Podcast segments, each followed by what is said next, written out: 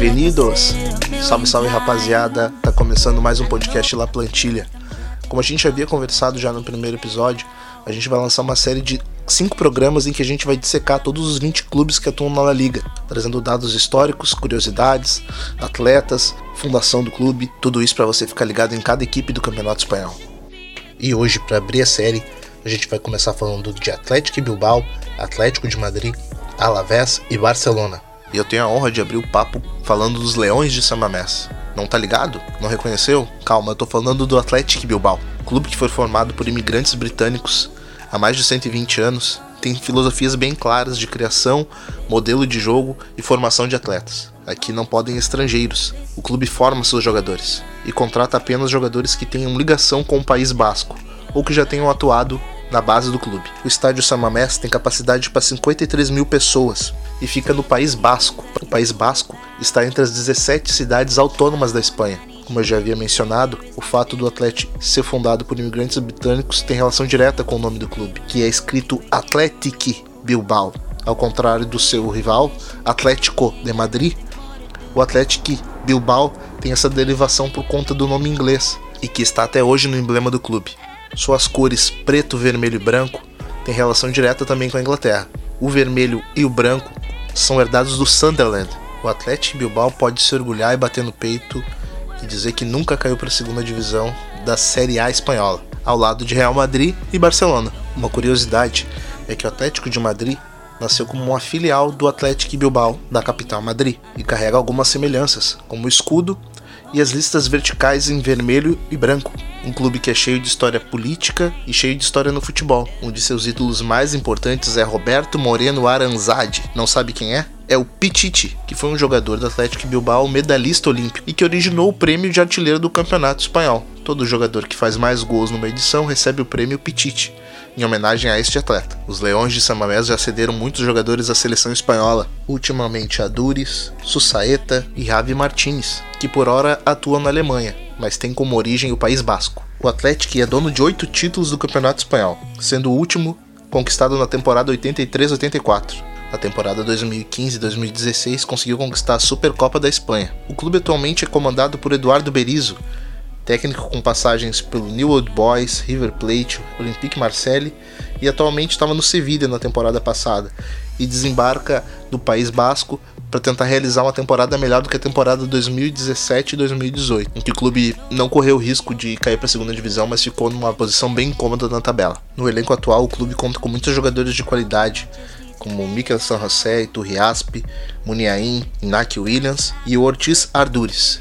Esse é matador. Eu considero ele quase o Ricardo Oliveira do Campeonato Espanhol. Se bobear, ele vai meter para dentro. O Atlético não conta com um elenco muito vasto de jogadores, mas eles confiam numa filosofia do clube que ela é bem clara e bem específica para esse tipo de coisa e que ela diz exatamente o seguinte: com talentos criados em casa e com apoio da nossa torcida, não precisamos de estrangeiros. E é abraçado nesses princípios que o Atlético vem para mais uma temporada de La Liga. Mateus traz suas impressões sobre o Atlético de Madrid.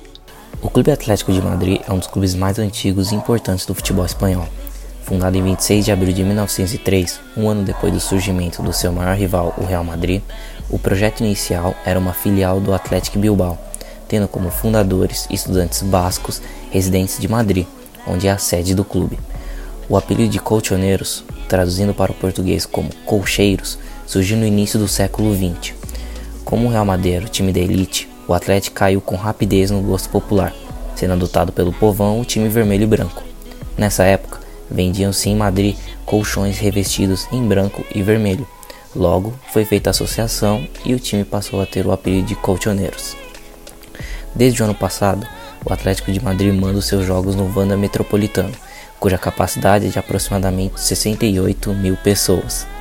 Antes dele, a casa era o Vicente Caldeirão, um dos estádios mais apaixonantes e emblemáticos do mundo, combinando perfeitamente com a paixão dos torcedores do Atlético. Entre os ídolos históricos, o destaque maior vai para Luiz Aragonês. O ex-jogador e ex-técnico marcou 172 gols e conquistou 10 taças pelo clube também esteve presente na primeira final continental dos Roi Blancos. Naquela oportunidade, os espanhóis enfrentaram o poderoso Bayern de Munique, empatando no primeiro jogo com gol do próprio aragonês, mas dois dias depois perderam por 4 a 0. No elenco atual, Muitos jogadores têm um grande apreço da torcida, como o zagueiro Godin, o lateral Felipe Luiz e o atacante Diego Costa. No fim da temporada passada, os icônicos Gabi e Elinho Torres se despediram dos gramados com belas histórias com a camisa do Atlético de Madrid, mas a figura principal está fora das quatro linhas, o técnico Diego Simeone. Como jogador, o argentino teve duas passagens pelo clube, atuando 114 vezes. Já como treinador, são quase 7 anos e mais de 350 partidas à frente do clube, conquistando 6 títulos e 2 vice-campeonatos na UEFA Champions League. Em busca do seu 11º título de La Liga, sendo o mais recente deles, na temporada de 2013-2014, o clube manteve a estrela Antoine Griezmann e ainda trouxe os meio-campistas Rodri, ex-Vila Real, e Thomas Lemar, ex-Mônaco. Um dos nomes para ficar de olho nessa temporada é o Gianni Correa.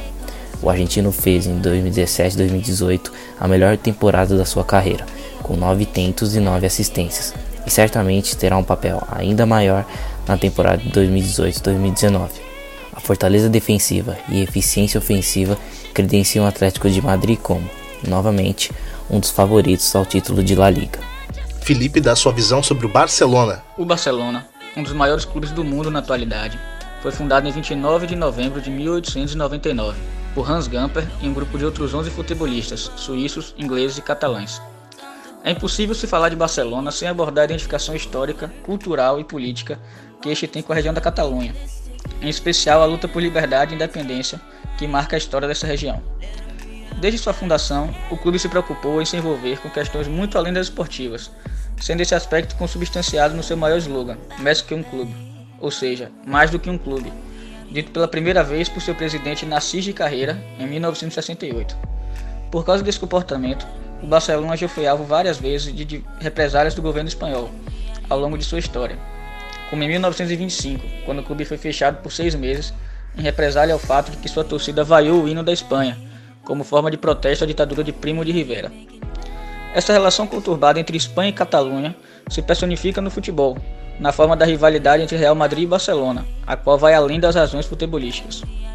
Nos últimos 20 anos, o clube tem vivido seu melhor momento esportivo, conquistando títulos importantes com regularidade, a exemplo da Champions League, da qual tem 5 títulos, mas somente foi conquistar o primeiro em 1992. Essa mudança no patamar esportivo do clube começou na década de 70, com a chegada de Johan Cruyff em 73. Porém, o maior impacto do holandês foi como técnico, a partir de 1988, onde montou o time conhecido como Dream Team, com craques como Stoikov, Romário, Koeman e Laudrup.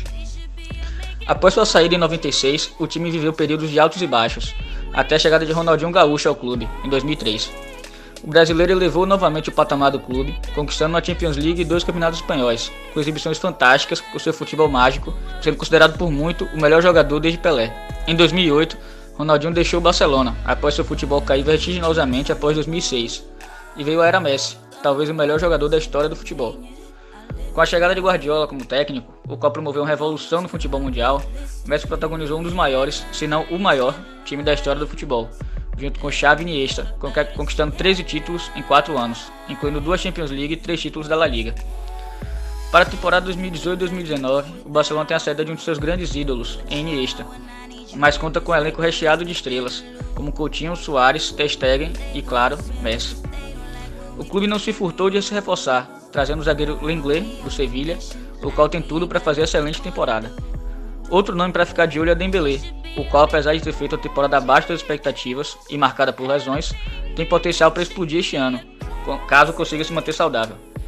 Além disso, com a saída de Cristiano Ronaldo, seu grande rival, o Barcelona é o grande favorito para repetir a conquista da La Liga, sendo uma das principais atrações do campeonato. Smack fala sobre o pequenino Alavés. Salve, salve galera do podcast La Plantilha. Meu nome é Smack Neves e vim falar um pouquinho para vocês sobre o Alavés. O Deportivo Alavés da cidade de Vitória é um dos clubes bascos que disputam a La Liga na temporada 2018-2019, mandando seus jogos no estádio Mindizorota, com a capacidade de 19.840 torcedores. Esses torcedores também são conhecidos como alavesenses. Fundado em 23 de janeiro de 1921, esse clube nunca conquistou um título espanhol.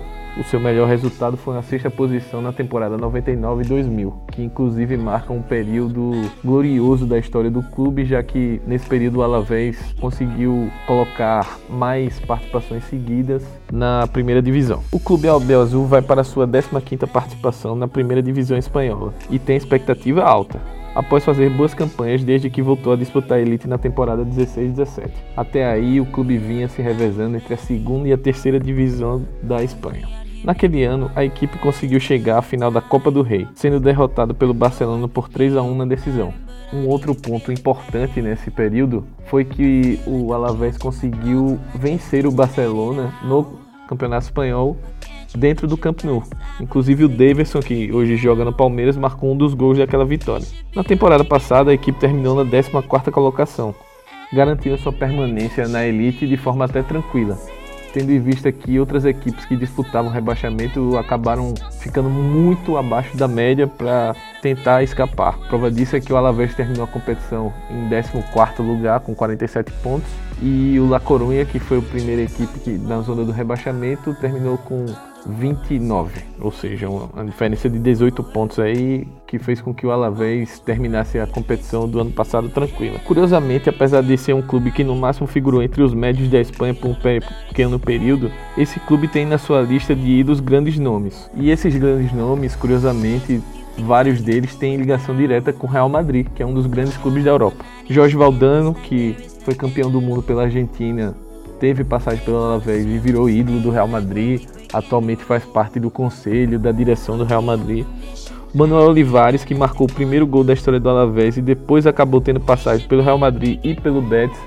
Ele inclusive chegou a ser pitite de ouro no Real Madrid na década de 30. Ferenc Buscas, que foi treinador da equipe durante a década de 60, ele também teve passagem pelo Real Madrid como jogador. E além disso, outros nomes que não tiveram passagem pelo Real Madrid, mas também fizeram parte da história do Alavés, é o Zubizarreta, o goleiro da seleção espanhola, do Barcelona, goleiro do Dream Team do Barcelona na década de 90, treinado pelo Cruyff, e o filho do Cruyff, e o Jordi, que liderou o Albiazul até a época final da Copa do UEFA em 2000. Foi onde o Alavés chegou mais longe na competição europeia, mas acabou perdendo a final para o Liverpool por 4 a 3 num jogaço, gol de ouro. Enfim, essa é uma final épica para história do, da equipe Albiazul. Esse time, inclusive, é um dos principais, se não o principal, da história do Alavés. Além do Jordi Cruyff, essa equipe contava também como jogadores como o romeno Contra e o atacante Javi Moreno, além do sérvio Tomic. Para a atual temporada, o objetivo do Alavés segue ser o de permanecer na primeira divisão. A equipe teve muitas perdas no setor ofensivo dela e na última temporada, para essa, né? Ela tinha vários jogadores interessantes, como o Oscar Romero, o Bojan, o Muni, todos esses saíram da equipe. Em compensação, é, a equipe investiu em alguns reforços, como o atacante Guidetti e Borja Baston, que estava no Swansea. Então, pessoal, muito obrigado por nos ouvir até aqui. Essa série continua com mais quatro episódios até o início do campeonato, onde a gente vai apresentar clube a clube para você ficar por dentro de tudo que está acontecendo. Ainda a gente vai falar sobre o mercado de transferências e o que a gente espera dos clubes ao decorrer do campeonato. Não esquece de seguir a gente lá no Twitter do Amplitude FC. A gente está falando muito sobre futebol lá e vai falar muito sobre La Plantilha também. Logo logo tá saindo o nosso podcast quinzenal, o Dois Toques. Então é isso, um abraço.